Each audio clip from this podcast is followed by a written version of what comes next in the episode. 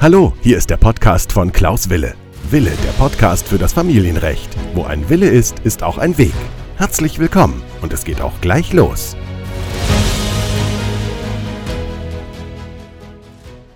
Herzlich willkommen zu meiner neuen Podcast-Folge.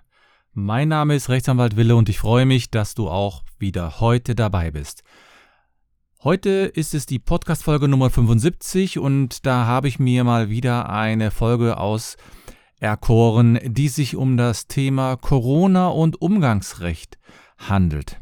Heute erhältst du fünf Tipps, wie du in der Corona-Zeit dein Umgangsrecht gut und leicht ausüben kannst. Das heißt, diese Podcast-Folge ist für diejenigen, die hier gerade in der Corona-Zeit Umgangsrecht haben möchten, die getrennt sind, die geschieden sind, die ein gemeinsames Kind haben und nicht genau wissen, wie das mit dem Umgangsrecht ist. Für die ist heute diese Folge und da werde ich euch etwas mit weiter erhellen. Bevor wir anfangen, möchte ich auf eine aktuelle Entscheidung hinweisen, die ich auch auf meiner Homepage mittlerweile veröffentlicht habe, aber nicht jeder entscheidet natürlich, sich dafür die Homepage sich anzuschauen und deswegen wollte ich euch gerne darauf hinweisen. Auf meiner Homepage habe ich einige Entscheidungen zu Corona äh, veröffentlicht und eine meiner letzten oder die letzte Entscheidung war, wer entscheidet eigentlich darüber, ob ein Kind an den schulischen Corona-Tests daran teilnehmen darf. Da gab es also einen Rechtsstreit zwischen den Eltern. Die Mutter wollte an den Test daran teilnehmen lassen, das Kind, der Vater nicht. Und da musste das Oberlandesgericht dann entscheiden.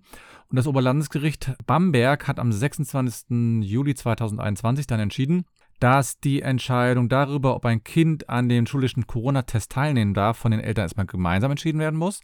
Und wenn sich die Eltern nicht einig sind, dann bekommt derjenige das Recht übertragen, der sich an die Richtlinien der Ständigen Impfkommission äh, hält.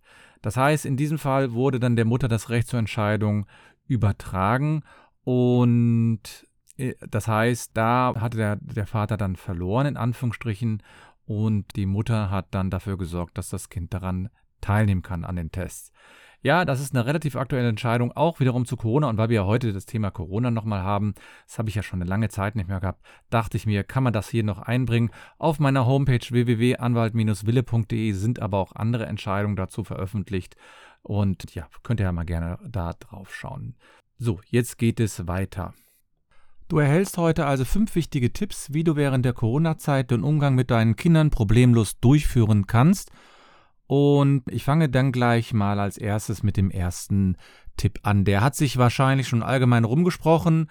Trotzdem ist es natürlich ein Standard, den man wissen muss, nämlich durch die Corona-Zeit, durch die Corona-Pandemie, Krise, Situation, nennt es wie ihr es wollt, auf jeden Fall durch, diese gesamten, durch diesen gesamten Zeitraum wird der Umgang nicht eingeschränkt.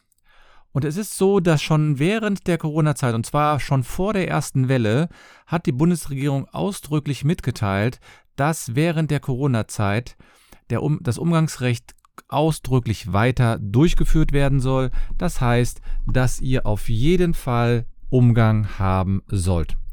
So hat das Bundesministerium für Justiz und Verbraucherschutz darauf hingewiesen, dass grundsätzlich das Umgangsrecht aufgrund der Pandemie und der entsprechenden Schutzvorkehrungen nicht auszuschließen ist, sondern es gab ja Empfehlungen, dass man keine Kontakte haben soll oder wenig Kontakte haben soll und später gab es dann erhebliche Einschränkungen, aber das hinderte nicht daran, dass soziale Kontakte vermieden werden sollten auf der einen Seite, aber das sollte nicht die sogenannte Kernfamilie betreffen. Das heißt, Vater, Mutter, Kind sozusagen, das sind diejenigen, die auch weiterhin Umgang haben dürfen. Und das heißt, der Umgang zwischen einem Vater und einem Sohn oder zwischen einem Vater und einer Tochter oder das gleiche natürlich von der Mutter zur Tochter, Schrägstrich äh, Sohn, war nicht gesetzlich beschränkt. Das ist natürlich schon mal eine wichtige Information, gerade für diejenigen, die eben die Sorge hatten, dass durch die Corona-Pandemie irgendwie das Umgangsrecht eingeschränkt werden sollte. Und dann gab es natürlich die Entscheidungen, wie man jetzt hier im Einzelnen den, das Umgangsrecht sozusagen ausüben kann. Und es gab eine Entscheidung dann vom Oberlandesgericht Nürnberg vom 14.04.2021. das heißt von April 2021, und da ging es darum, ob die Umgangskontakte davon abhängig gemacht werden können, dass die umgangsberechtigte Person gegen den Coronavirus geimpft wurde.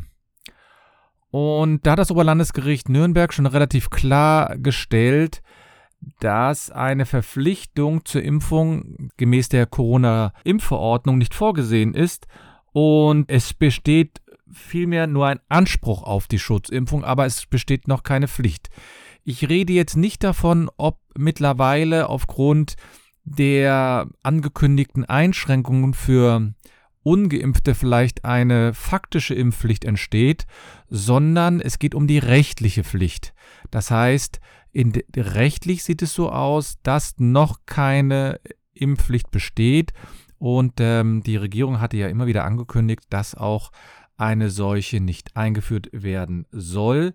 Und das heißt natürlich für euch, für Sie, dass man das auch nicht davon abhängig machen kann, dass die Corona-Schutzimpfung schon durchgeführt worden ist.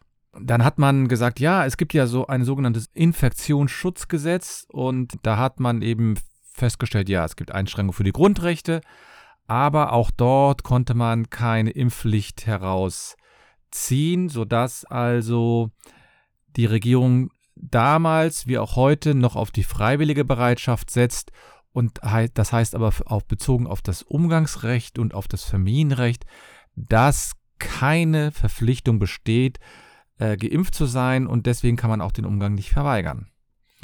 Und ihr werdet das ja alle wissen, dass gerade am Anfang natürlich eine große Unsicherheit bestand, was, wie man sich da verhalten sollte.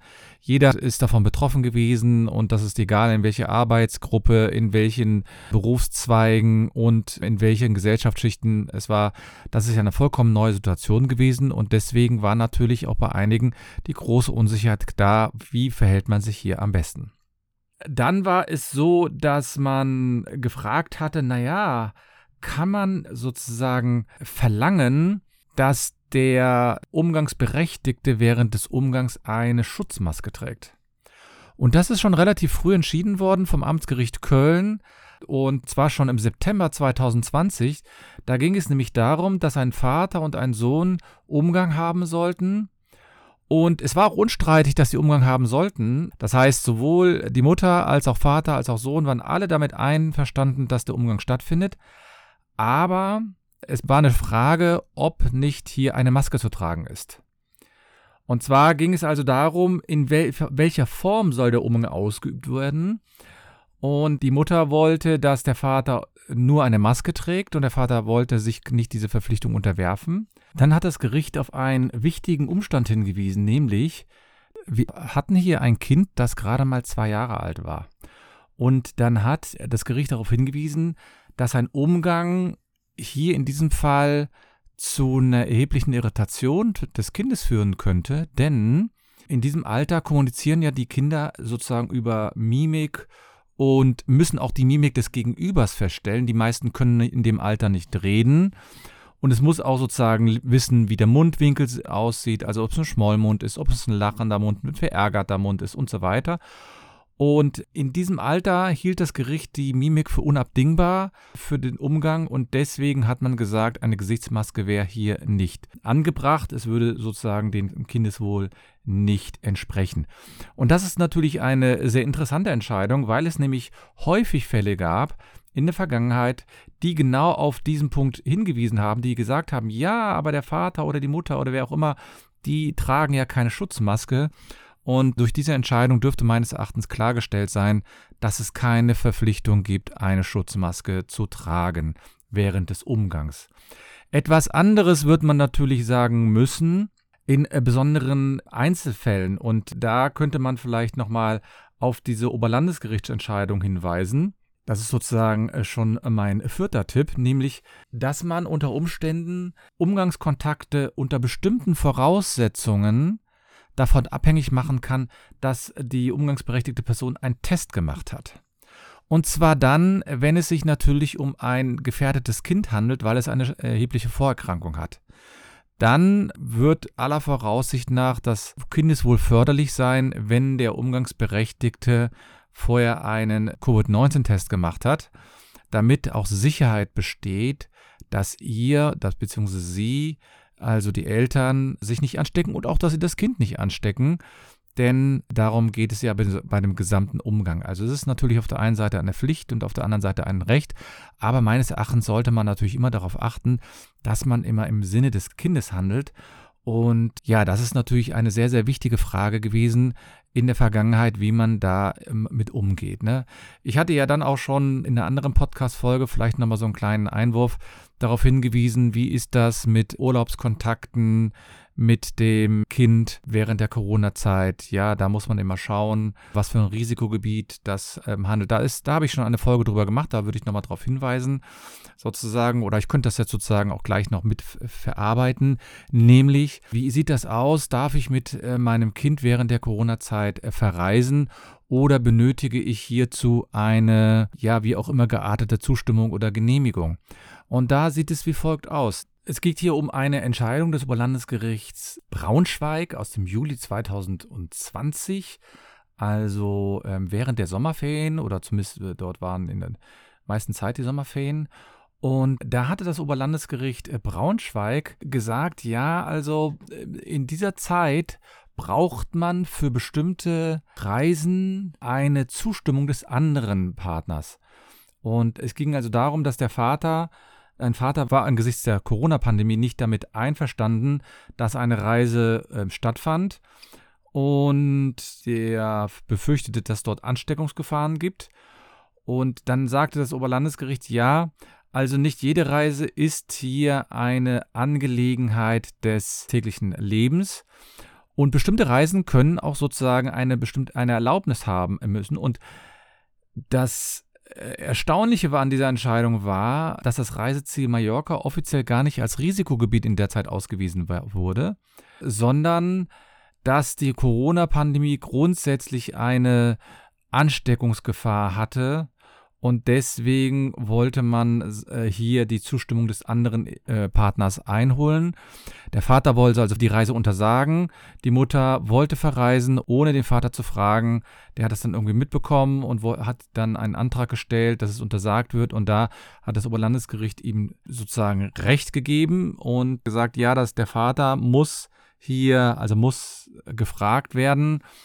Und eine Flugreise ins Ausland könne nach Einschätzung des Oberlandesgerichts Braunschweig hier besondere Risiken haben. Und das ist natürlich eine sehr erstaunliche Entscheidung, denn normalerweise haben die Gerichte in solchen Situationen immer darauf abgestellt, dass es eine, ja, ich nenne es mal, dass die, das Auswärtige Amt irgendwie eine, eine Risikomeldung herausgegeben hatte. Und das gab es bei Mallorca zum damaligen Zeit, Zeitpunkt nicht.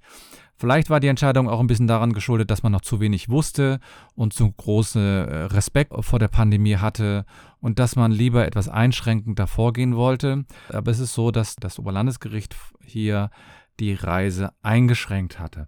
Und das sind natürlich so fünf Tipps, mit denen man, wenn man die sich mal durchliest, mit denen man dann natürlich ganz gut klarkommt. Ich möchte natürlich nicht unerwähnt lassen, dass gerade bei bestehenden Umgangsvereinbarungen aus meiner Sicht hier besonders gut ge äh, drauf geschaut werden muss, denn man kann nicht einfach mal irgendwas abändern ohne den anderen Partner dann darüber zu informieren. Also wenn man eine gerichtliche Vereinbarung geschlossen hat oder eine gerichtliche Entscheidung vorliegt und dann will man hingehen und ändert das einfach mal so ab, dann kann das dazu führen, dass ihr euch hier, ja, ich nenne es jetzt mal, äh, in große Schwierigkeiten begebt, nämlich, dass ihr da unter Umständen ein Zwangsgeld befürchten müsst, wegen der Verletzung einer Entscheidung des äh, Gerichtes. Und das können vielleicht nur ein paar hundert Euro sein, das können aber auch mal tausend Euro sein. Also deswegen aus meiner Sicht sollte man hier nicht damit spielen, sondern wenn man der Meinung ist, dass eine Umgangsvereinbarung nicht richtig ist, dann sollte man die Umgangsvereinbarung abändern und die Abänderung ist aus meiner Sicht hier ja nur also äh, schnell durchzuführen äh, mithilfe eines Rechtsanwalts, bitte nicht ohne Rechtsanwalt, denn da macht man sehr sehr viele Fehler. Ja, wie dem auch sei, ich wollte euch heute die fünf wichtigsten oder fünf wichtige Tipps geben, um während der Corona-Zeit hier gut mit dem Umgang zurechtzukommen. Da möchte ich auch noch darauf hinweisen, dass natürlich ihr weiterhin eingeladen seid, in meine Facebook-Gruppe zu kommen.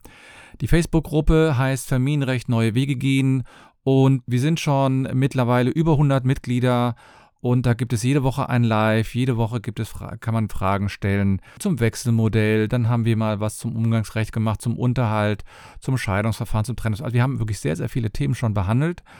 Und äh, ihr seid also herzlich eingeladen. Ihr seid natürlich auch eingeladen, mir eine Bewertung zu geben äh, für den äh, Podcast oder vor allen Dingen natürlich auch, könnt ihr gerne auf Instagram gucken oder bei Facebook, da bin ich auch aktiv. Und ich freue mich natürlich, wenn ihr wieder nächste Woche dabei seid. Wünsche euch alles Gute und nicht vergessen, wo ein Wille ist, ist auch ein Weg. Bis denn.